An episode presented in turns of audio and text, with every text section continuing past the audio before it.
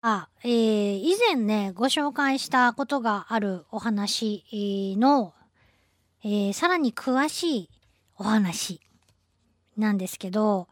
えー、こういうふうに一回勉強したことのさらに詳しい情報がわかると、ものすごい得した気分がするんですけど、何の話かっていうと、食べられる植物とその植物を食べる虫とその虫を食べる虫。この、えー、3者の関係植物を挟んでどんなことが起こっているのかっていうですね。話のもっと詳しい話なんですけど植物が虫に食べられて SOS 物質まあ、SOS 信号を発信して、その信号をもとに、その葉っぱを食べた虫を食べる天敵になるですね。まあ、植物にとっては、ボディーガードになる虫を呼ぶっていう話は、以前ね、えー、ご紹介しました。その細かい、もっと細かい話なんですけど、肌に、えー、それから、あその肌煮を食べる肉食性のダニ。えー、そして、えー、その肌煮に食べられる、葉っぱを食べるダニですね。肌煮に食べられる植物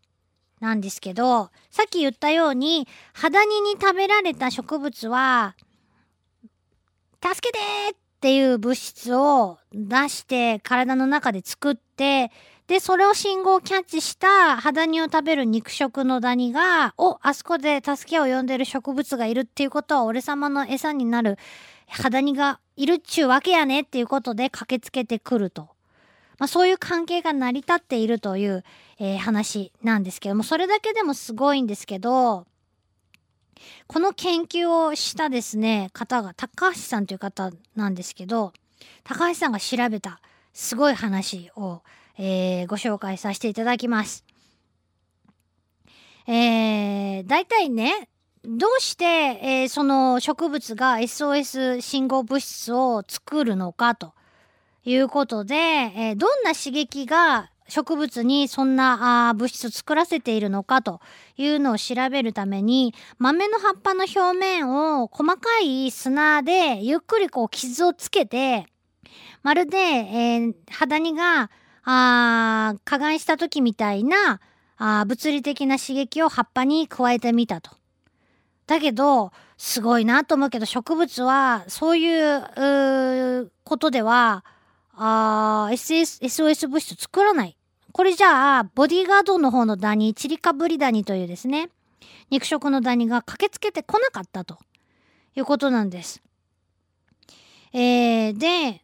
じゃあ、ちょっとよく似た、あチビ、チリカブリダニの餌にはあならないんですけど、肌煮の仲間でよく似た別の肌煮に植物、豆の葉っぱを加害させたら、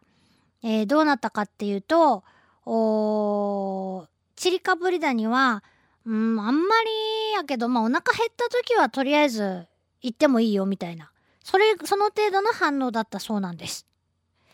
で、こういうことから SOS 信号は、信号になる物質は、えー、その葉っぱにとって波肌にという特定の肌にの、えー、加害による刺激。例えばその肌にの唾液などの成分が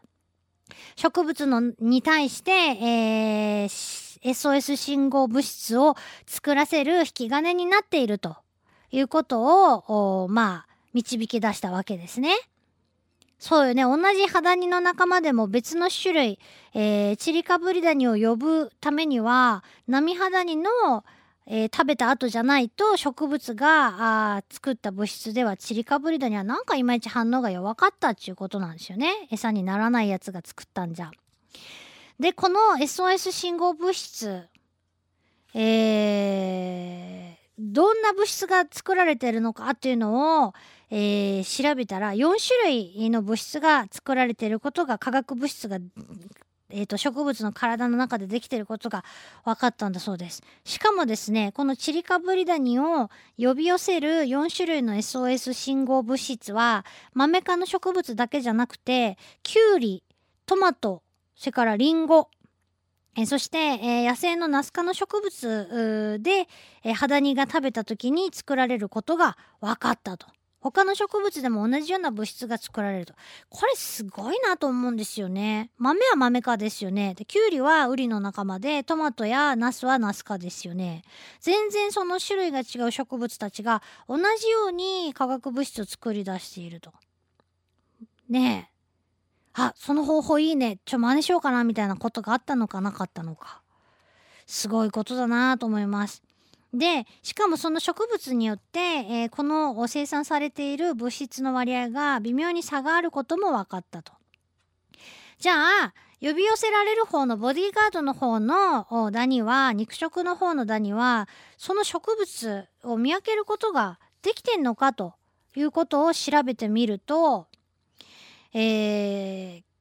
きゅうりの葉っぱの上でハダニを食べて育ったチリカブリダニ肉食のダニと豆の葉っぱの上でハダニを食べて育ったチリカブリダニはそれぞれやっぱりあのきゅうりの葉っぱと豆の葉っぱの匂いをそれぞれ区別していることが分かったと。入れ替えてみると1週間後に完全に、えー、豆きゅうりで育ったあダニはえー、1週間後に豆の上に移すと1週間後にはちゃんと豆科の植物が出してる信号分かるようになると。学習してるってちゃんと。すごいことだなと思って。そうやって、えー、ちゃんとですね見分けてるというか嗅ぎ分けて、えー、駆けつけてるということがまあ分かるわけですよね。面白いなと思いました。それでこの植物たちのまたすごいところは隣で食べられてる肌煮に食べられている同じ仲間がいると、えー、やばいって言って食べられてないのに、同じ物質を作り始めるわけですね。で、えー、最初あのー、これまで私が読んだものの中では、えー、自分が食べられる前にボディーガードを呼び寄せているというふうに解説されていたものがあったんですけれども実際にはあその今食べられている植物を風下に向かって、えー、その匂いをどんどん伝えていってるんじゃないかと。ちょっとちょっとって、えー、チリカブリダニさん仲間が食べられてるんで早く来てやってっていうのを、えー、橋渡ししてるんじゃないかっていうふうにも考えられてるんだそうです。えー、面白いなと思いますけどね。はい。えー、まあそんなわけで